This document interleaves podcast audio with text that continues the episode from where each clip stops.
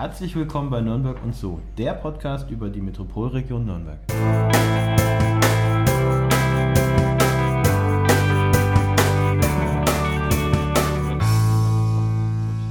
Wir sind heute im Nürnberger Stadtteil Geismannshof. Unser heutiger Gast ist gelernter Koch und hat seine erste Million Gäste in der Messe Nürnberg verköstigt, bevor er sich seine Hörner im Schlosshotel Ludwigsburg abgestoßen hat. Hier ist der Mann, der ein Schwein komplett zerlegen kann und der einen Samurai Tränen der Rührung entlocken könnte, wenn dieser seine Küchenmesser sehen würde. Hier ist der Küchenchef, mein Bruder Sebastian Wolf. Hallo Sebastian. Hallo, hi. Hallo Sebastian. Und neben mir sitzt wie immer Daniel Bendel Hallo. und mein Name ist Markus Wolf. Ähm, Schöner Spruch über den Samurai, ja. Ja, habe ich mir schön einfallen Ja. lassen. Ne? Aber passt ja auch. Also ich meine, die Messer sind ja auch durchaus, die haben so diese schönen, wie hießen die Schl- Schlieren da, wie heißen diese? Damast. Damast, Damaststahl. Damastmuster, ja. Das war die Inspiration für die ja, es Einleitung. waren jetzt A, sie waren nicht, nicht gerade billig, aber es sind eigentlich auch Messer, die rein für den Privatzweck verwende. verwende. Weil dafür für alles andere sind sie mir zu teuer und auch zu, zu lieb. Also ich habe sie zu gerne, als dass ich sie ähm, für irgendwas anderes in der Arbeit verwenden könnte. Eben. Also während daher war es schon eine, ein, ein Novum, dass ich sie mal mit, mit rausgenommen hatte an der Geburtstagsfeier und damit dann das Schwein zerteilte. gut. Und in der Arbeit nimmt man stattdessen was für Messer? Es gibt die Keramik Standard- vielleicht? Nein, nein, es gibt ganz normalen Standardkochmesser, die man. Also ich setze halt, den- ich setze halt da gewisse Unterschiede, weil ich sage, welche Messer ich in der Arbeit verwende, das sind eigentlich Messer, die ich ähm, täglich benutze. Mhm. Die müssen gut sein, qualitativ hochwertig, aber nicht, ähm, aber nicht so teuer, wie man es eigentlich kennt, äh, wie, wie, es hat, weil ähm, es geht zu leicht was kaputt. Mhm. Wenn was runterfällt, bricht vielleicht eine Ecke ab. Und dann ist, ärgere ich mich zu stark darüber, wenn ich mal ein, ein teures Messer habe, als wenn ich jetzt ein Messer, was nur in Anführungszeichen jetzt 70 Euro gekostet hat, Mhm. ähm, weil das ist ein Benutzungs- und Gebrauchsgegenstand, damit arbeite ich täglich und das darf dann auch äh, Kratzer haben, das darf, da dürfen Ecken fehlen mitunter. Völlig egal, wenn es ein Lieblingsmesser ist, dann benutze ich das auch weiterhin. Und ähm, von daher mh, teurere Messer ist im Prinzip wie, wie bei allem anderen auch. Teure Sachen trage ich, ähm, da trägt man ja eigentlich auch nicht jeden Tag. Das ist wie mit den Messern eigentlich auch. Ich benutze die teuren Messer eigentlich wirklich nur für mich zu Hause. Und ähm, Für den Ja. besonderen Moment. für den besonderen Moment im Mhm. Prinzip ja. Also Okay. Sie werden größtenteils zu Hause aufbewahrt, um sie anzuschauen. Das ist schön. Da hatten wir jetzt quasi allein durch die Einleitung schon das erste Thema, ne? das Thema Messer. Das ist ja auch immer wieder ganz hübsch. Ähm, was natürlich in, in deinem Bereich natürlich immer allgemein interessant ist, wenn man sich so vorstellt, man hat eine, eine, Küche und man hat viele Gäste, die bestellen gleichzeitig. Wie schafft ihr das eigentlich, die, die Essen immer oder die, die Gerichte rechtzeitig fertig zu kriegen, rechtzeitig am Tisch zu haben, dass auch wirklich der gesamte Tisch das Essen bekommt und jetzt nicht äh, irgendwie, das heißt ich, erst der eine Gast, dann der andere oder vielleicht sogar noch mehr, eine größere Veranstaltung, wie auch immer. Wie schafft ihr das, dass die Also rechtzeitig Essen, fertig die, werden? die meisten Essen werden in den Rest, werden bei uns in, in den Restaurants werden tischweise serviert, das heißt, es ist immer ein Tisch. Dadurch, dass du ja am Tisch meistens aufeinander wartest, aufs Essen wird immer ein Tisch auf einmal serviert. Das ist in der Hinsicht eigentlich kein großes logistisches Problem, weil ähm, die Küche ja aufgeteilt ist in verschiedene Bereiche. Das heißt, es arbeiten verschiedene Bereiche miteinander bzw. zueinander. Das heißt, ich habe einmal in den Bereichen in der Küche, nennt sich so ähm, Entremetier, das ist ein Beilagenkoch, arbeitet mit Gemüse und ähm, Sättigungsbeilagen, Nudeln, Kartoffeln und den Bereich des Sauciers. Der Bereich des Sauciers arbeitet, wie das Name schon sagt, mit Soßen, Soßen, Fleisch, äh, diese Fische, Fisch zum Beispiel, gegrillte Sachen, die kommen größtenteils von, die kommen von ihm, vom Saucier. Dadurch ähm, arbeiten diese beiden Bereiche zum Beispiel zueinander.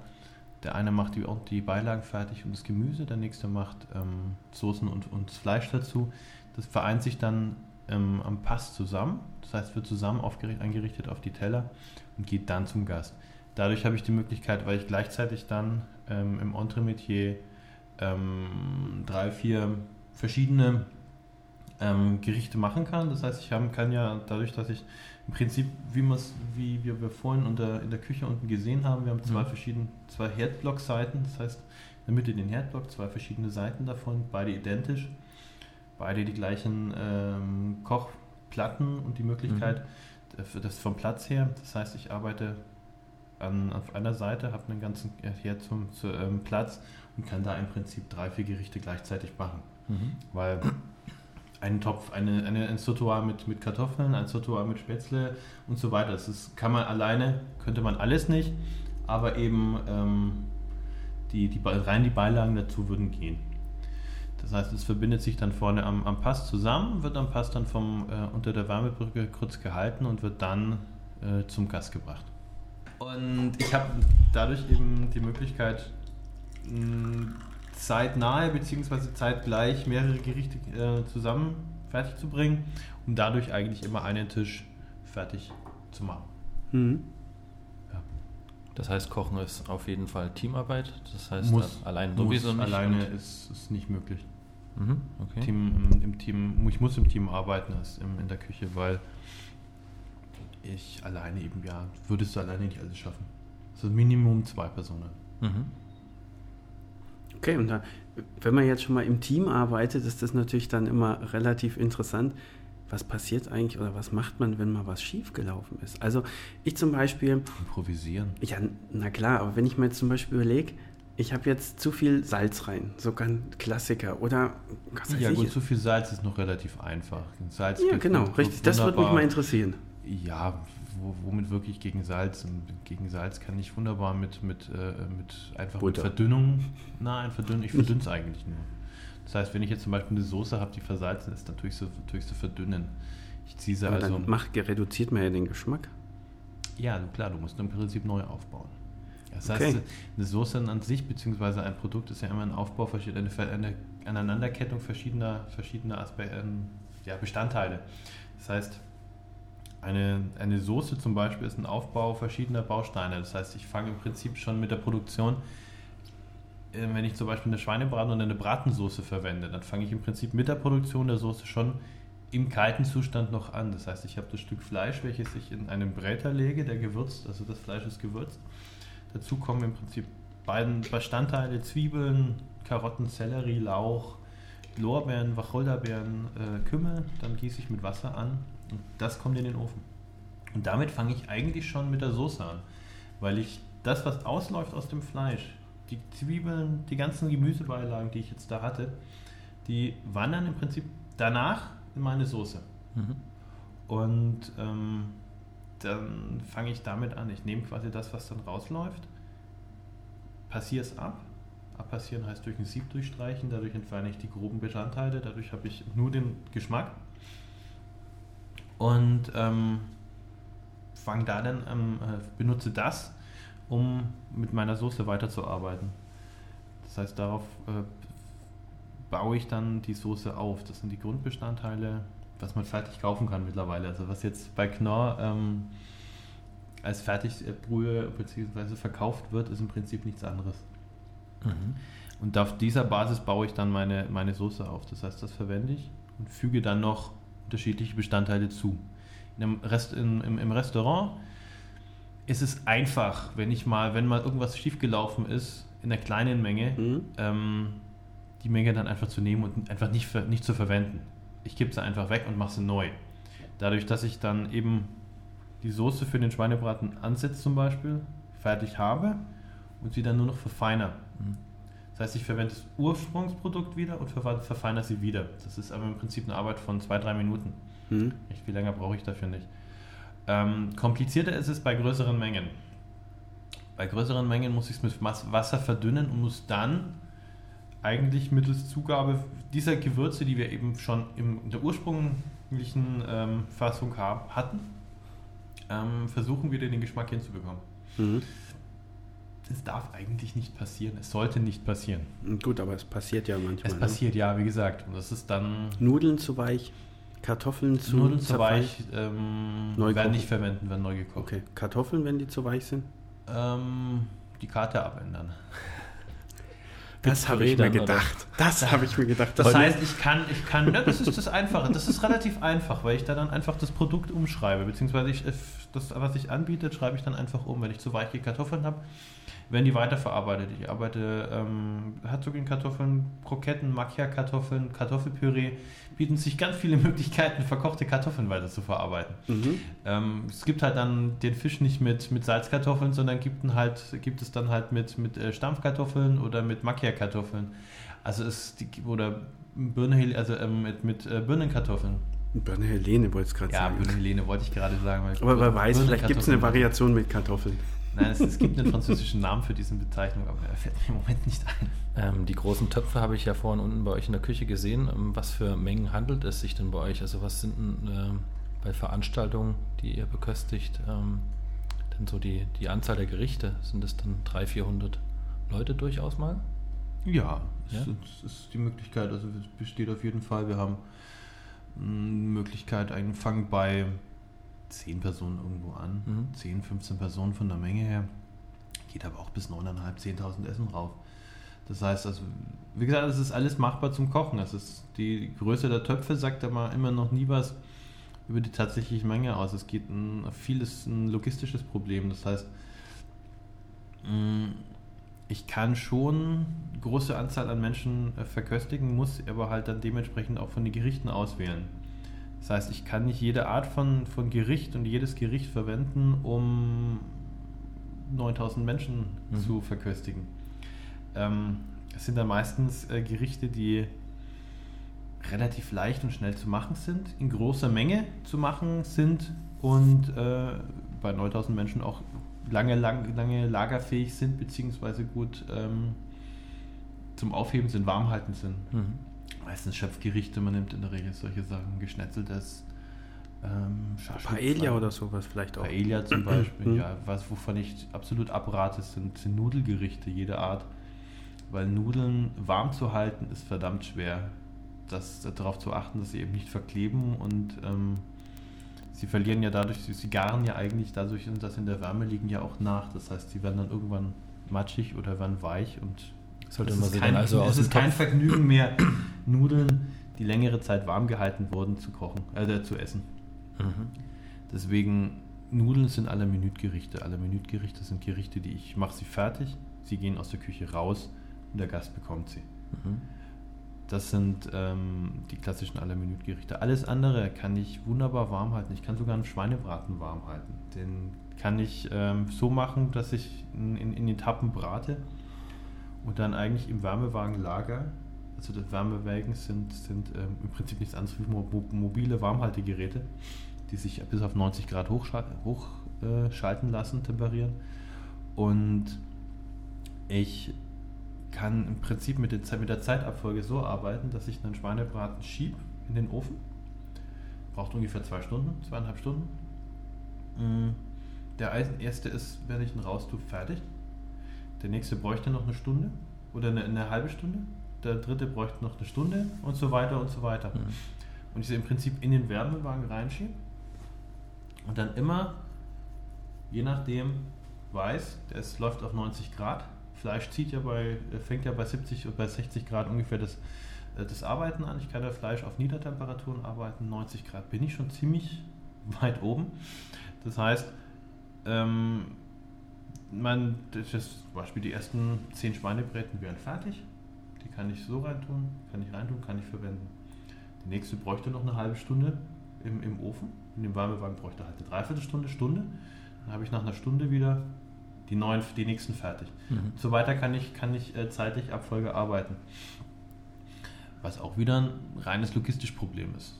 Das heißt, ich habe Klöße zum Beispiel kann ich vor Ort nachkochen. Mhm. Das heißt also, es gibt viel, gibt viele Spielmöglichkeiten, Spielraummöglichkeiten, dass ich, äh, dass ich habe. Ich kombiniere ähm, Schöpfgerichte mit Gerichten, die ich im Prinzip à la in großen Mengen aber zubereiten kann.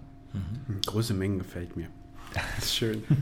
ähm, deswegen wird wahrscheinlich auch immer der Schweinebraten so gut, wenn man auf solchen Veranstaltungen. Also ich fand immer Schweinebraten herrlich, ähm, weil der wird ja langsam gegart und langsam garen ist ja dann durchaus immer etwas, was dem Gericht äh, hilft, gut zu schmecken. Mhm. Gut, danke. Habe ich auch was gelernt. Das ist wunderbar.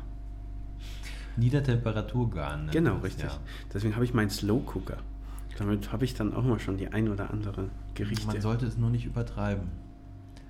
Das heißt also, ähm, ich kann ein, ein Gericht slow, äh, im Slow Cooker bzw. langsam garen, muss es aber am Anfang ähm, unter Zugabe hoher Hitze vorbereiten darauf. Ja, stimmt. Das heißt, ich muss, ähm, wenn ich jetzt zum Beispiel ein Rostbeef oder ein Rinderfilet im Mhm. äh, Slow Cooker zubereite, beziehungsweise lang, langsam garen, Niedertemperatur garen, muss ich es vorher mit hoch, hoher Hitze anbraten, weil Mhm. diese Röststoffe und Röstaromen, die dabei Genau. entstehen, sind wichtig. Milar-Reaktion. Wie heißt das? Milar-Reaktion. Milar-Reaktion. Genau, richtig. Das sind die Aromen, die wir alle wollen. Ja, die sind wichtig, die muss ich dadurch erst, die schaffe ich dadurch Ganz erst. genau, richtig. Diese ganzen logistischen Planungen, die du jetzt geschildert hast, geht ja natürlich irgendwann mal auch ein Einkauf voraus. Das Mhm. heißt, ähm, ihr müsst euch die, die Zutaten und die Lebensmittel ja irgendwo besorgen. Ähm, wo geht ihr hin? Wo, wo kauft ihr ein? Achtet ihr bei der Auswahl der Produkte speziell auf regionale Produkte? Ähm, wovon hängt das ab? Ich versuche so weit wie möglich mit regionalen Produkten zu arbeiten, was ähm, größtenteils auch funktioniert, weil wir die Menüs und Buffetvorschläge, die wir verwenden, eigentlich auf die regionale Zeit abstimmen. Das heißt, ich verwende zur Spargelzeit überwiegend Spargel als Gemüse und jetzt im Moment eben Pilze. Winter, also fangen an mit, mit Feldsalaten, das geht langsam los, geht auch langsam in die Richtung von, von Gänsebrüsten mit, mit äh, Blaukraut und Knödel, Mhm. weil Mhm, die Zeit Weihnachtszeit, ja. kommt, die Mhm. Weihnachtszeit kommt. Mm. Kann dadurch eigentlich auf regionale Anbieter zurückgreifen. Ein Großteil wird ähm, beziehe ich aus dem, vom Großmarkt, gerade wenn es um ja, man hätte gesagt, fr- früher hätte man ja gesagt Südfrüchte, ne? Mhm. Und ähm, ich dachte, die heißen immer noch so. Ja, schon, aber äh, ne? früher, wenn die Südfrüchte kamen, im, im HR-Markt. Ach so, Genau, ah, okay. im HR-Markt drüben. Mhm. Und ähm, ja, greifen bei Produkten, die eben nicht aus der, Reg- die ich nicht aus der Region beziehen kann, wie jetzt gerade zur jetzigen Jahreszeit, Erdbeeren, Trauben, Hm. Melonen, solche Sachen auf den Großmarkt zurück und mit dem ganzen Rest zu, sagen wir mal, das Verhältnis ist ungefähr 70 zu 30. Das heißt 70 Prozent wirklich aus regionalen Betrieben, teilweise vom Bauern selbst. Pflegst du da einen direkten Kontakt mit Ja. denen? Also ist es auch so, dass der Küchenchef, in dem Fall du, ähm, auch wirklich auch zu den Händlern teilweise Mhm. gehst und die Produkte Mhm. auch aussuchst? Ja. Okay. Das heißt, du triffst eine Das Vorauswahl heißt, ich treffe treff eine Vorauswahl in der Hinsicht, dass ich sie mal besuche mhm. und mit den Händlern rede, was ich ungefähr brauche, immer, immer bräuchte, mir die Produkte anschaue, mir die, Räumlich die Räumlichkeiten anschaue, auch wirklich den Betrieb begutachte, Mhm. um zu wissen, von wem bekomme ich das, wie sieht es bei dem aus, Hm, ist der Hof in Ordnung, sind, stimmt da alles mit, mit äh, puncto, nicht, nicht nur die Sauberkeit und Hygiene, aber mit der Qualität der Produkte. Mhm. Mm. Und beziehe sie dann eben vom, vom Bauern direkt. Das heißt, der fährt mit dem Traktor auf den Hof und lädt seine Kisten ab. Und dann wirklich teilweise jetzt im Sommer dann die Sommersalate ähm, bei uns verwendet werden. Das sind dann halt 20, 30, 30 Kisten unterschiedlicher Art. Lauch, Karotten, Sellerie, ähm, Salate, Tomaten, Gurken kommen direkt vom Bauern selbst. Mhm. Das heißt, die waren in der Früh im Prinzip auf dem äh, Feld, die waren, wurden in der Früh ge geerntet und kommen dann um neun bei uns in der Firma an. Da mal interessante Frage. Ich weiß, wir stellen nur interessante Fragen, aber wie viel Zwiebeln verbraucht ihr denn so am Tag? Am Tag ungefähr ja, 15 bis 20 Kilo. Ha, Eldorado. Für jeden Geschmacksliebhaber. Naja, Zwiebel ist ein natürlicher ähm, Geschmacksverstärker. Das heißt, Ja. Zwiebel, Zwiebeln muss im Prinzip oder sollte im Prinzip in jedes Gericht rein, Mhm. weil ich dadurch natürlich einen, einen verstärkten Eingeschmack habe. Deswegen habe ich, vor, habe ich vorhin auch den, beim, beim Schweinebraten die Zwiebeln hervorgehoben in der Form, Mhm. weil ähm, Zwiebeln als natürlicher Geschmacksverstärker jedes Produkt aufwerten. Ich brauche keine ähm, kein Fondor, keine Geschmack, künstlichen Geschmacksverstärker verwenden, wenn ich auf Naturprodukte wie Zwiebeln, Knoblauch, Ingwer, Sellerie ähm, zurückgreife. Karotten, Mhm. dieses, wenn ich dieses Produkt, auf diese Produkte zurückgreife, brauche ich das im Prinzip nicht. Ich habe einen vollendeten, feinen Geschmack. Mhm. Was ganz wichtig ist, die Prise Zucker zum Schluss. Richtig. Und ähm, ich dann Mhm. Kein, keine künstlichen Produkte, Aromenstoffe brauche. Dadurch habe ich eigentlich man kriegt den, den, den Urgeschmack eigentlich des Produktes her, wenn nur auf, auf reine Art des Kochens. Man muss halt ein paar Sachen beachten. Ich muss, muss mir vor allem Zeit nehmen zum, zum Kochen. Das keine, ich kann jetzt nicht. Hat man die heutzutage überhaupt noch? Ähm, sagen wir so, jein. Es gibt wahrscheinlich stressige Zeiten, oder? Es gibt stressige Zeiten, aber es gibt auch, man geht nicht mehr dahin zum, zum äh, man kommt nicht abends heim, die Mutti hat gekocht, ne? man, man setzt sich dann hin und, und das wird, es, es wird wahrscheinlich, ist, eine, ist nicht mehr der Trend dahin. Der Trend ist vielmehr zum Event kochen. Das heißt, ich lade, ich lade Freunde ein und mache da, zelebriere, zelebriere das Ganze. Und dadurch die Möglichkeit, dass ich das zelebriere, hm, will ich ja dann auch nur gute Produkte verwenden. Und da ist es mir dann vor allem wichtig, wenn ich dann wirklich nur gute Produkte verwende, ich das dann aber auch so mache, wie es im Prinzip ich gelernt habe in der Schule, in, in, der, in der Ausbildung, beziehungsweise dann auch zu Hause, beziehungsweise von noch weiter zurück ähm, erfahren habe, mitbekommen habe. Wichtig ist, ähm, ja, größtenteils die gesamten künstlichen Aromen versuchen, quasi so weit wie möglich rauszuhalten. Was leider in der heutigen Gesellschaft nur noch schwer umzusetzen ist, weil man eben, wenn man unterwegs irgendwo was ist, nie weiß, was man isst. Hm. Aber, ähm, auf welche, bleiben wir mal dabei, ist interessant, auf welche künstlichen Aromen kann man denn nicht verzichten? Also mir würde jetzt spontan Vanillinzucker einfallen, weil ähm, jedes Mal eine Vanille dafür zu nehmen, ist vielleicht auch mal relativ teuer, wobei auf der anderen Seite kann ich ja den, die Vanille in so einen großen Zuckerbehälter reinstopfen. Und hast du dir die Frage gerade selbst beantwortet? Ich, ja, danke. Du kannst, Aber gibt's, dir, genau, du kannst einfach, ähm, ja, indem du eigentlich zu Hause den zwei Arten von mir aus oder zwei Gläser mit Zucker mhm. hast. Der eine, das ist der normale Zucker, den man immer verwendet, Raffinadenzucker, also mhm. ähm, weißen Zucker, beziehungsweise je nachdem, wer es mag, braunen Zucker, unbehandelten Zucker, nicht, gibt es ja mittlerweile in vielen, vielen Varianten.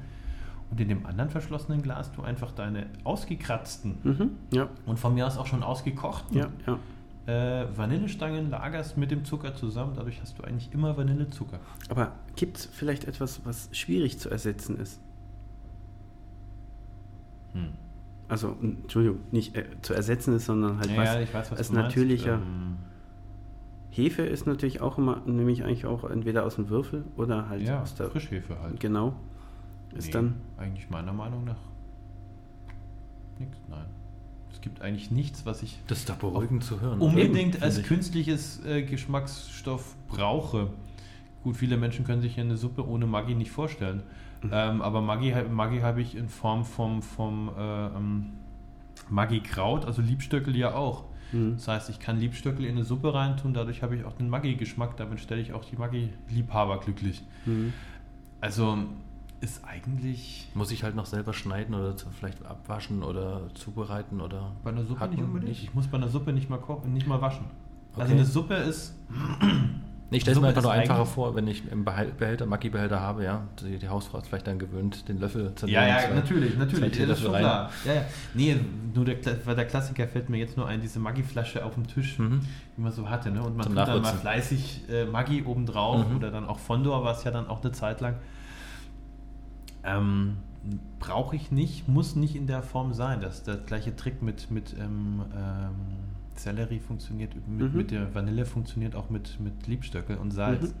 Das funktioniert genauso. Ja. Also prinzipiell nein.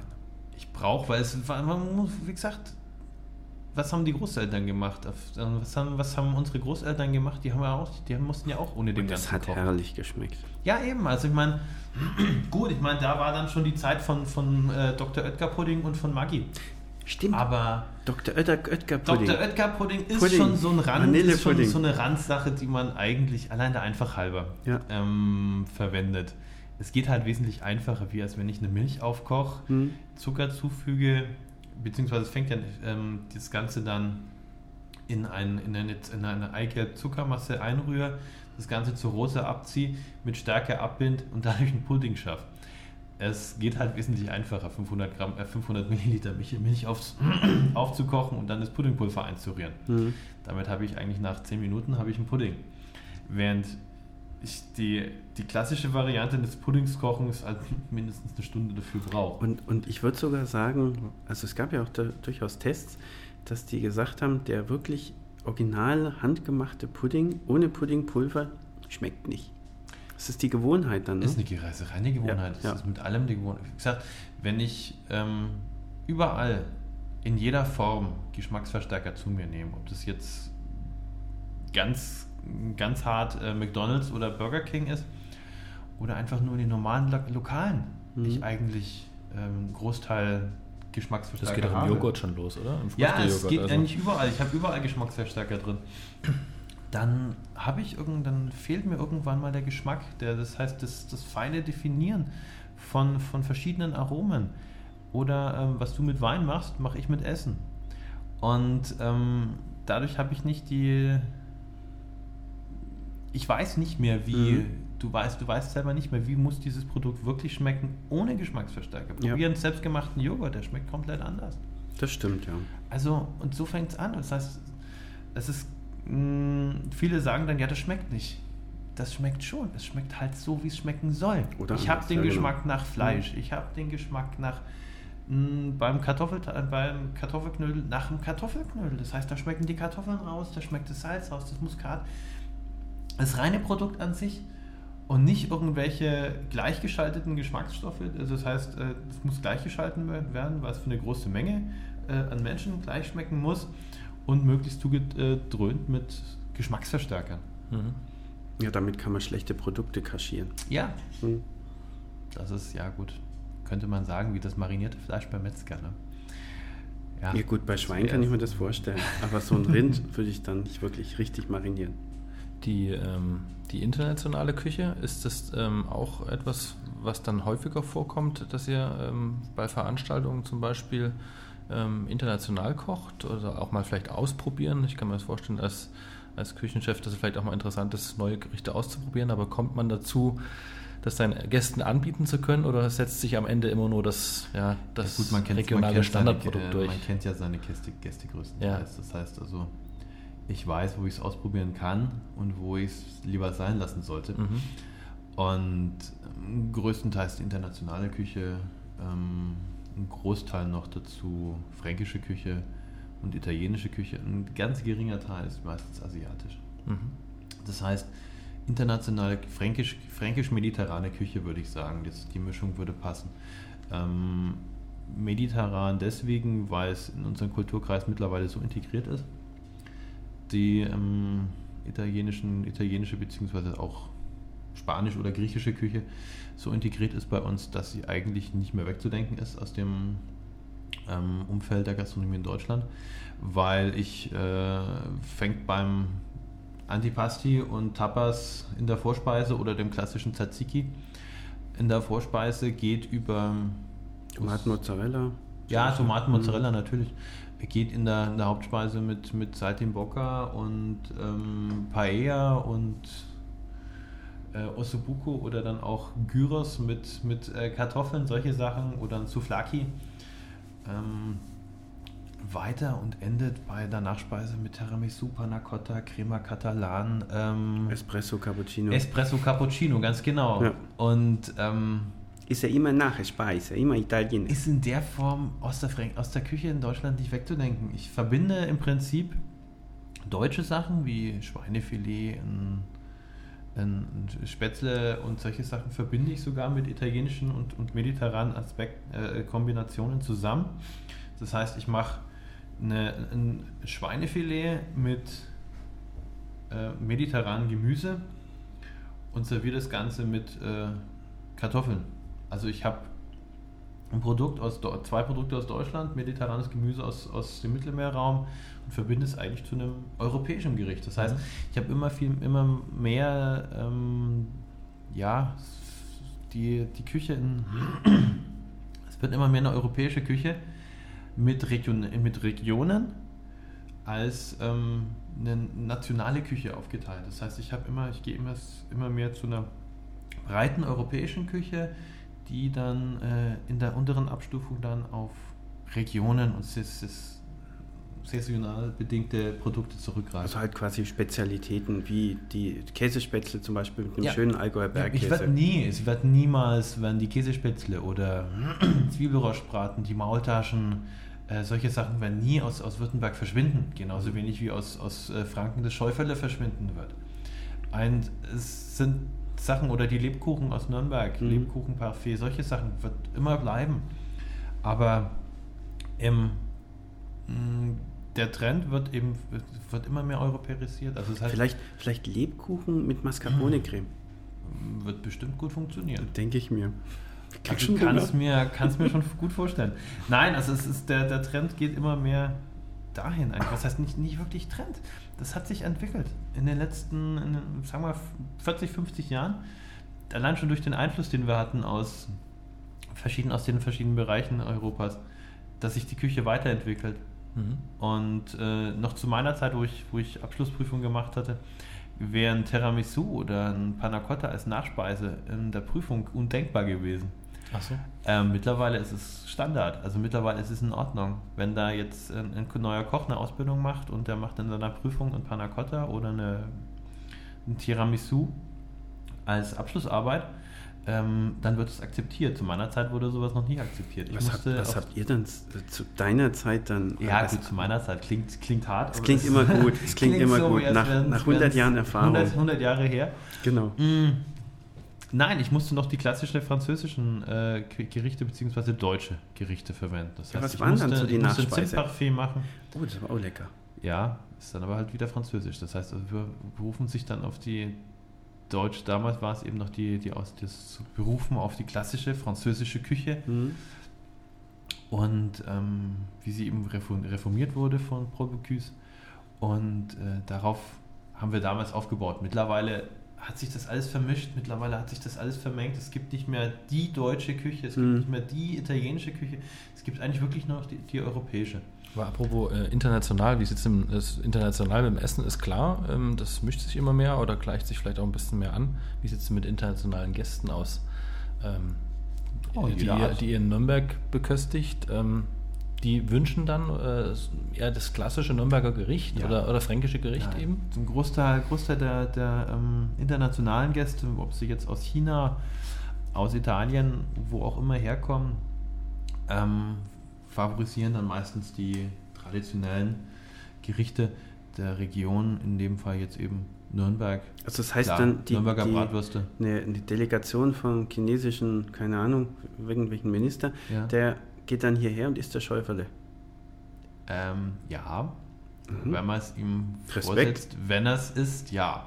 Wir hatten, ja, wir hatten jetzt äh, die chinesische Delegation, ähm, wenn sie mal zum Essen kommen, nicht Mhm. unbedingt vorher noch die Deko essen müssen vom Tisch. Die Deko? Ja. Genau. Äh, Das Ja, ist mal, das da bleiben Problem- wir jetzt mal dabei. Wie war das mit der Deko? Komm. Nein, die Deko war, es war eigentlich ganz einfach. Die, die Tatsache, dass sich solche meistens sich ja im Vorfeld von irgendwelchen Besprechungen bzw. solcher Veranstaltungen ziehen sich ja im, sind ja im Vorfeld immer Reden. Mhm. Weil solche Reden eben etwas in die Länge gehen, in Form von, dass verschiedene Menschen, verschiedene Leute reden wollen. Dadurch ähm, vergeht eben viel Zeit. Und wenn man eben hungrig ist, dann greift man eben auf das zurück, was man auf dem Tisch vorfindet. Und was gab es da auf dem Problem Tisch? ist halt, es war Herbst, es waren verschiedene Nüsse und eben unten drunter auch Eicheln. Und wenn man dann eine Eichel für eine Nuss hält, ich meine, eine Eichel kann man essen, eine Eichel, es Mhm. gibt Eichelmehl zu kaufen, also man kann schon eine Eichel essen, ist halt nicht besonders lecker. Bitter, dachte ich, oder? Ja. ja. Und gut, Walnüsse, Haselnüsse geht ja noch, man knackt sie auf und äh, waren eben dann auch Eicheln gegessen. Die haben die Eicheln dann einfach. Ja, die haben dann die Eicheln aufgeknackt und gegessen. Okay, haben sie gedacht, die deutsche Küche ein bisschen bitter, aber geht. Schöne Knappereien. Schöne Knabbereien auf dem Tisch ist eine, nett, ist eine nette Geste. Ja. Okay, haben sich bestimmt gefreut. ja. Also, Nee, ist- man versucht dann, was, was größtenteils auch die Gastgeber, in, gerade in der Region, dann eben versuchen, auch die regionalen Produkte hervorzuheben. Das heißt, ich verwende dann ja eigentlich rein regionale Produkte. Werdet ihr speziell dann nochmal gebrieft? Also ich sag mal, wenn jetzt eine Delegation kommt, ähm, gerade bei Chinesen oder Asiaten, die haben ja dann durchaus für äh, Probleme mit Verträglichkeit bestimmte Nahrungsmittel. Ähm. Ich erfahre im Vorfeld, welche Produkte okay. ich verwenden darf und welche, mhm. auf welche ich ähm, größtenteils verzichten sollte, wobei es mittlerweile nicht mehr so schlimm ist. Mhm. Das heißt also, der Trend geht auch in China ähm, zu, zu den Milchprodukten. Das heißt also, nicht, wir hatten nicht, man hat nicht mehr die Probleme früh, heute, wie man sie früher hatte mit den ähm, mit der Milchverträglichkeit in China. Aber so eine, so eine richtig gute, deftige Käsesoße mit einem. Wird an solchen Sachen nicht verwendet, das ist nee, richtig, ne? ja. Genau. Richtig, okay, so Gorgonzola. Ist jetzt, auch nicht, äh, ist so jetzt eben, würde ich jetzt auch sagen, nicht typisch saisonales Produkt. Das stimmt, ja. Sondern eigentlich ja, wobei wir wieder bei der europäischen Küche wären. Genau, richtig. Gorgonzola, Stilton, ah. ne? schöne. Oh, lass mal England, Aber gut. lass mal England mal vor. Ja. Ach so, das passt ist besser so. wirklich so in die europäische Küche. Wenn wir über das Essen Keine Pfefferminzsoße heute? Nee, wir sollten das, das die chinesische Europa Küche. allgemein aus der... Die englische. Ja. Genau. Also das heißt, was wird dann bei solchen Veranstaltungen, also klar, chinesische Delegation haben wir ja, oder halt, war jetzt mal als Beispiel, aber was wird überhaupt, wenn, keine Ahnung, Staatsminister kommen, Bürgermeister, was auch immer, was wird denn da überhaupt gegessen? Also ich meine, wie kann man sich das denn dann vorstellen? Normalerweise denkt man ja immer, die, die schlemmen dann irgendwie an irgendwelchen Acht-Gänge-Menüs in einem französischen, was weiß ich, exquis exquisiten Restaurant oder was auch immer. Aber was essen die denn bei euch, wenn die kommen? Oder wenn ihr für sie kochen dürft? Bodenständig und einfache Gerichte. Nichts Ausgefallenes. Vor allem ist es ja, man muss dazu sagen, nicht nur die eine Veranstaltung, die teilweise, jetzt zum Beispiel der Oberbürgermeister mal an, an einem Abend teilweise zwei Termine wahrnehmen muss. Das heißt, er bleibt bei dem einen bis zur Vorspeise mhm. und geht dann im Prinzip zum anderen Termin.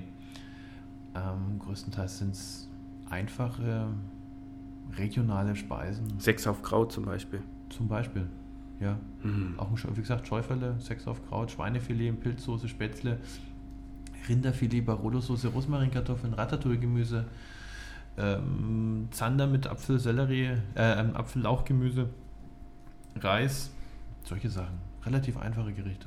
Also nichts. Wenn du sagst, der Oberbürgermeister geht dann eben an so einem Abend logischerweise auch auf mehrere Termine. Ihr habt ja auch mehrere Termine unter Umständen an so einem Abend. Das heißt, parallele Veranstaltungen, das kommt durchaus mal vor. Ja. Ähm, du als Küchenchef tingelst dann von einer Veranstaltung zur nächsten und musst den Überblick behalten oder mhm. nicht? Hast das Nein, Team, das, auf, das, auf das ich verlassen ich habe, Ich habe ein Team, Team, dafür, das, auf das ich mich verlassen kann, beziehungsweise auch Verantwortliche vor Ort. Das mhm. heißt, jede Veranstaltung hat seinen eigenen Veranstaltungsleiter, der sich dann um die Veranstaltung kümmern muss, im Vorfeld mit dem Auf, mit Aufbau, Herrichten, ähm, Einweisung des Personals, dann, dass alles vor Ort ist, darum kümmern, dass alles stimmt, dass alles passt, die Veranstaltung gut abläuft. Das ist der Veranstalter, das heißt, dafür ist der Veranstaltungsleiter zuständig und das ist, damit habe ich im Prinzip nichts zu tun. Das heißt, ich vertraue da blindlings auf den Veranstaltungsleiter. Das ist ja schön, wenn man das kann. Ist da schon mal was schiefgegangen? Bestimmt, oder? Ja. Okay, da, da, wollen wir jetzt, glaube ich, mal nicht näher drauf eingehen. Aber zum Thema Schieflaufen ist es immer schön. In manchen Filmen bekommt man immer zu sehen, ich hätte gern den Küchenchef gesprochen. Ja, so dieser klassische schöne Spruch in whatever, einen möglichen Film. Ist es dir auch schon mal passiert? Ja, öfters. Und was? Öfters sogar? Ja, ja. Äh, negativ, positiv? Erzähl mal. Es war eigentlich, Gott toi toi toi, bis jetzt eigentlich nur positiv. Es ging um, mal war es die Frage nach der Zubereitungsart, wie man das jetzt, dieses Gericht, was diese ich jetzt gerade gegessen habe, mhm. äh, zubereitet wird. Mm, dann die Frage, war, wieso gerade die Kombination vom Essen oder allgemein, dass es besonders gut war. Ja, kam schon ein paar Mal, kam schon drei, vier Mal vorher. Das ist, jetzt aber nicht so gerne, ist jetzt nicht so gerne, weil ähm, Köche, man spricht nicht umsonst von der Primadonna in der Küche. Das heißt also Köche an und für sich den Kontakt zum Gast nicht unbedingt suchen. Das heißt, mhm. wir haben nicht, es gibt nicht umsonst die, die Kellner und die Bedienungen dafür. Mhm. Das heißt, der, der Koch ist an und für sich in seiner Küche, da ist er zu Hause, da fühlt er sich wohl, das ist sein Terrain. Da kennt er sich aus, da darf er sein, wie er will. Und ähm, der Kontakt zum Gast an sich ist immer, gestaltet sich immer etwas schwierig. für, für einen Koch. Der hat, äh, ja. Aber ist es nicht manchmal verständlich, dass, also ich, mir auch schon passiert, ich habe etwas gegessen, was wunderbar geschmeckt hat und ich wollte eigentlich den, den Koch. Ist in Ordnung, ist, in, ist, ist okay, mhm. aber man tut da mit dem, ja, also ich weiß es nur, mm, dem Koch eigentlich keinen Gefallen, aber dem, mhm. dem Kellner damit halt.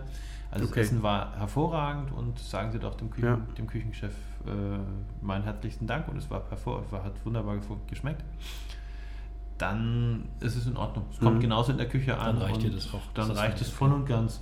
Das heißt, die Fernsehküche sind alles extrovertierte Primadonnen. Ja. ja. ja, gut.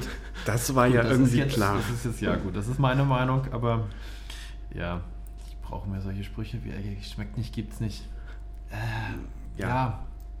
Klar, irgendwann verlegen sich die meisten dann nur noch auf, auf äh, Show-Effekte. Das sind größtenteils Schauspieler. Du musst ein Schauspieler sein in so einer Küche, mhm. um so zu, zu bestehen. Es gibt eigentlich in der gesamten Kochlandschaft eigentlich meiner Meinung nach nur einen Koch, der das definitiv gut kann und äh, Fernsehkoch, beziehungsweise der, dem man dann auch aber auch anmerkt, dass er ein Problem mit, mit der Kamera hat. Ähm, soll ich darauf eingehen oder eher nicht? Ich meine, ich finde, Alfons Schubeck hat in der Hinsicht die Nase weit vorne. Erstens das ist deine Meinung. Das ist meine Meinung, ja. Die kannst du. Erstens hat, äh, weil er die beste Küche kocht. Hm. Ich habe ja auch ein, ich hab ja auch ein Kochbuch. Beste, was war das? Meine bayerische Küche von ja, Alfons Schubeck. Meine bayerische Küche von Alfons ja. Schubeck kann ich eigentlich wirklich nur empfehlen. Ja. Es gibt auch noch dieses, das Buch Meine neue, also meine neue, die neue bayerische Küche mhm. von Schubeck, wo er sie überarbeitet. Ist auch sehr fein. Ähm, kann ich eigentlich nur jedem empfehlen, weil es ähm, die klassische Art, beziehungsweise eine, eine, schöne Art zu kochen ist. Das stimmt, ja. Er, hat, er kocht nicht ausgefallen mit irgendwelchen verrückten Ideen, macht keine Schauspielerei. Ja, gut, draus. aber war, war, das nicht der Koch, der irgendwie dann seine Ingwer-Phase auch hatte? Der hat sie immer noch. Der hat sie immer noch. Nein, stimmt. aber das Schöne ist. Ingwer und Chili. Er hat ja recht. Er hat ja, ja recht ja. mit allem, was er sagt. Das heißt, die Kombination aus den Gewürzen. Mhm. Du kannst unglaublich viel mit, den, mit dem äh, Kombinieren von verschiedenen Gewürzen erreichen, sowohl in der Verträglichkeit des Essens als auch mit der Gesundheit. Das heißt, er, er sieht ja auch Essen an sich als, als ein Heilmittel an. Das heißt, ich kann ja mit verschiedenen Gerichten wirklich Heilung erzielen. Und das fördere ich eben mit der Zufügung verschiedener Gewürze. Und darauf legt es sich fest. Da hat er auch ein Hörbuch geschrieben oder auch ein Hörbuch Stimmt, eingesprochen ja. über, die, über die Gewürze. Mhm, genau. Und ähm, dadurch kann ich, also ihn, wie gesagt, um jetzt auf das Thema zurückzukommen, ihn kann, finde ich jetzt im Fernsehen als eigentlich den einzigen Koch, den ich mir auch anschauen kann. Okay. Äh, und da sind wir ja gerade schon bei dem Thema persönlich, das ist natürlich hübsch. Jetzt, wenn du sagst, den kannst du dir angucken, die Küche findest du klasse oder halt äh, kannst du nachvollziehen, was kochst du dann privat? Ich koche bodenständig und einfach. Das heißt, ich habe nichts, ich koche nicht ausgefallen, extravagant, ich koche regional, ähm, teilweise von aus meiner Familie, was ich noch schon als Kind hatte, beziehungsweise passe ich mich mittlerweile auch in, die, in den Geschmack meiner Frau an. Das heißt also, mm, ich koche Fränkisch, Tschechisch, Österreichisch, Badisch, also Schwäbisch zusammen. Also unterschiedliche Art. Ähm, Versuche keine Ausflüchte. Wenn ich eine Pizza esse, mhm. dann mache ich sie nicht selber, sondern lasse ich sie entweder kommen oder ich ähm, gehe zum Italiener und esse da. Okay, das heißt, bleiben wir mal bei der österreichisch-böhmischen Küche. Das ist ja, also ich stelle mir bei der äh, österreichischen Küche eigentlich mir fallen haufenweise Nachspeisen ein, Milchspeisen, allerweil die ja, ganz. Die Was fällt dir das erste Mal ein? Ja, der Tafelspitz. Oh, stimmt, mit Meerrettich. Ja, zum Beispiel. Als Nachspeise? Ja, warum nicht? Frittiert, Nein. ne? Im Speckmantel, nee, Quatsch, im Speckmantel süß mit Vanille. Mit Bananen gefüllt. Mm. okay, lassen wir das. Nee, der Tafelspitz, ein Wiener Backhändel, mhm. ein Esterhazy-Braten, solche Sachen. Das sind also ein, aber die steht doch für die Nachspeisen. Also ich finde die österreichische Küche, das ist so. Ja, die österreichische, man muss sich so sagen, die österreichische Küche ist eine Mischküche. Das heißt, ich hm. habe dadurch, dass, dass, Österreich mal verschiedene Länder untereinander vereinte durch eine K&K-Monarchie, ähm, habe ich wahnsinnige viele Einflüsse. Das heißt, ich habe das die Tschech, die böhmische Küche mit bei, ich habe die ungarische Küche mit rein, österreichisch an sich, kroatische Küche teilweise mit, durch, durch mhm. Kroaten viel, viel mit Fleisch, viel mit Braten, Spanferkel, solche Sachen. Die Ungarn wieder viel mit Gulasch, Geschnetzeltes, solche Sachen kommen aus Ungarn. Die Österreicher an sich mit ihren ja, Rind, Rindgerichten, Gemüsesachen, die Böhmen mit äh, böhmische Küche, viel mit Braten. Auch wieder Gulasch, Segediner Gulasch, ist ja die Wanderung gemacht über, Öst, über Ungarn, über Österreich nach, oder äh, aus Ungarn über Österreich nach, nach Böhmen rüber. Mhm. Und mm, es ist eine Multikulti-Küche. Ich habe viel aus, aus verschiedenen ähm, Regionen. Das heißt, wenn ich sage, ich koche österreichisch, koche ich eigentlich äh, ungarisch, tschechisch zusammen. Ich hole euch mal ganz kurz von dieser kulinarischen Reise zurück mhm. in die Region Nürnberg, was mich interessieren würde. Ähm, wo gehst du selbst hin essen? Als, als ja, fränkischer Küchenchef hast du doch bestimmt einen Geheimtipp in, in, Nürnberg oder Region Nürnberg, wo du sagst, da gehst du gern hin. Oder mm, ist es so geheim, mehrere, dass man es nicht verrät? Mehrere, aber es bezieht sich eben wieder auf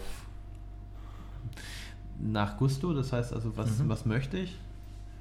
Ähm, wenn ich regional essen möchte, ist eigentlich das Beste, was ich machen kann. Ich fahre aus Nürnberg raus, aufs Land, in die fränkische Schweiz. Wenn ich wirklich fränkisch essen möchte, dann muss ich raus aufs Land. Mhm. Weil die typischen Landgasthöfe in der fränkischen Schweiz, und da kann ich eigentlich fast verallgemeinern, bieten A, ein gutes Preis-Leistungs-Verhältnis. Und wenn ich an, wenn man mal an einem Sonntag, es ist eigentlich immer so, Sonntagmittags, wenn man in die, in die, in die fränkischen Schweiz äh, rausfährt und man fährt in den Landgasthof A, da wo am meisten Leute sitzen, da wo am meisten Leute sitzen und da wo am meisten Menschen sind, da kann es eigentlich nicht schlecht sein, gerade auf dem, auf dem Dorf, mhm. weil, wie man so schön sagt, was der Bauer nicht kennt, frisst er nicht. Und ähm, da würde ich eigentlich für solche Sachen nur, nur ähm, aufs, aufs, aufs Land raus empfehlen. Alles andere hm, ist unterschiedlich. Es gibt gute Italiener, es gibt gute Chinesen, es gibt auch einen sehr guten Tschechisch, Tschechen. Also es variiert. Es ist mhm. immer unterschiedlich. So explizit würde ich jetzt nichts, nichts hervorheben. Okay. Und wenn wir schon mal bei der Region sind, über das Kulinarische drüber hinaus, ähm, gibt es vielleicht einen Ort, wo du sagst, in der Region, da ähm, kannst du empfehlen, das gefällt dir ganz gut, vielleicht, ähm, was weiß ich, was Kulturelles, vielleicht eine schöne Aussicht. Ähm, einfach fällt dir da irgendwas ein, wo du sagst, Mensch, in der Metropolregion Was ich Nürnberg. festgestellt habe, ist, es gibt mehr, es gibt zwei, drei verschiedene Orte. Was ich fest, letztens fest festgestellt habe, dass äh, die Stadt Altdorf bei Nürnberg mhm. mittlerweile einen sehr schönen Altstadtkern hat. Das heißt, der wurde in den letzten Jahren ähm, renoviert bzw. auch komplett umgestaltet. Der ist mittlerweile sehr hübsch. Mhm. Ähm, kann ich eigentlich wirklich mal empfehlen. Ist sehr sehenswert. Dann finde ich die Burg Rabenstein. Mhm. mhm. Finde ich ähm, sowohl von, von der ähm, Lokalit Lokalität als auch vom Aussicht und an sich die Burg durch auch viel, viele Events darauf stattfinden, von Konzerten bis zu Mittelalterführungen. Mhm. Eigentlich sehr, sehr zu empfehlen. Und ja. Und natürlich die gesamte Gegend eigentlich der Fränkischen Alb. Und sich finde ich eigentlich sehr, sehr zu empfehlen. Die Gegend um ja, in Fränkischer Alb, sagt man Nürnberger Land im Prinzip grob. Gegend um Altdorf, Burgtan. Okay, also quasi nicht so wirklich einen, einen, einen expliziten Ort. Außer Nein, jetzt einfach die Gegend an sich. Fränkische mhm. Alb, Fränkische Schweiz, gut raufwärts Richtung die, an der Pegnitz entlang, Richtung Vorra, rauf bis nach Neuhaus. Pegnitz da oben. Mhm. Das an für sich ja. Einfach ja. raus in, ins, ins Land. Wobei ich nochmal auf das Thema kurz der, der Empfehlung von, von Restaurants in der Stadt drauf zurückzukommen. Hm, wenn du eins ex explizit hervorheben willst, wo ich eigentlich ziemlich oft bin, dann ist es die Kaiserburg. Also nennt sich so, ist ein Lokal, der, wobei wir wieder beim, beim anderen Thema sind, tschechischen Küche. Und ähm, wird von einem jungen Pärchen geleitet. Ist eigentlich zu empfehlen. Passt sowohl vom Ambiente als auch von der, vom Geschmack des Essens. Kann ich, und kann ich, nur bestätigen. Kann ich nur bestätigen. Da waren wir nämlich letztens auch, also wir waren schon mehrere Mal dort ja. gewesen, aber bei unserer Fototour ne, durch Nürnberg ja, genau, sind wir danach auch noch eingekehrt. Ja. Also da glaube ich, kann man jeden einladen ist, und mit. Ist übrigens, glaube ich, äh, sogar bei Quaip, bei dem das beste Restaurant, das beste Nürnbergs. in Nürnberg. Genau, richtig. Also von daher Mhm. eigentlich schon gar Gut, kein das Geheimtipp mehr. Ne? das- nein, Geheimtipp ist es nicht Nee, mehr. aber- die, aber- Zeit, die Zeiten sind vorbei, das war es mal. Ja. Das ist aber noch, das ist noch nicht mal so lange her, der Geheimtipp. Das ist so fünf, sechs Jahre her, wo ich da, wo wir da zum ersten Mal essen, wo ich da zum ersten Mal essen war. Mm, War eine spontane Entscheidung, wo ich damals meinen Geburtstag fe- feiern wollte, wo. Und dann sind wir durchgewandert durch die Stadt und sind zufälligerweise dran vorbeigelaufen und haben festgestellt, dass es ein tschechisches Lokal ist. Mhm. Und äh, eben durch meine familiären Verhältnisse, ich eben ein tschechisches Lokal, ähm, das heißt die tschechische Küche gut kannte. Und deswegen habe ich mir dann entschlossen, da meinen Geburtstag zu feiern. Und dadurch bin ich dazu gekommen. Sehr kulinarisches Eck da oben, oder? Letztens haben wir uns empfehlen lassen. Ja. Creperie ist, glaube ich, da oben, französisches Restaurant. Mhm. Soll auch sehr gut sein. Ich glaube, da gibt es noch Ah, wobei französisches äh, Restaurants in Nürnberg es eigentlich nur einen oben gibt. Das ist das Prison Saint-Michel. In der ähm, ja, Prison Saint-Michel, die Straße kennt, fällt mir jetzt nicht ein. Ähm, kann ich nur empfehlen wegen einmal der Küche, die ist hervorragend und auch das Ambiente. Ist Mhm. wunderschön und innen rein in so ein Treppenhaus gebaut. So ein altes mittelalterliches Treppenhaus. Ich sag ja, da muss man unbedingt mal Ist vorbeigehen. echt schön. Also zumindest vorbeigehen. Wer die Französische, muss aber dazu sagen, Genau, richtig. muss aber dazu sagen, wer die französische Küche mag. Mhm. Es ist nicht jedermanns Geschmack. Ich persönlich. mh, Ausprobieren. Ja, muss, man muss ja ausprobieren. Ich mag sie nicht. Ist jetzt nicht so mein Fall, die französische Küche, aber ähm, wie gesagt, wer ein schönes Ambiente mag, wer die französische Küche mag, der ist da echt gut aufgehoben. Okay. Dann vielen herzlichen Dank. Das war nun unsere dritte Sendung. Vielen Dank, Sebastian. Und vielen Dank euch fürs Zuhören. Bis zum nächsten Mal. Danke. Tschüss.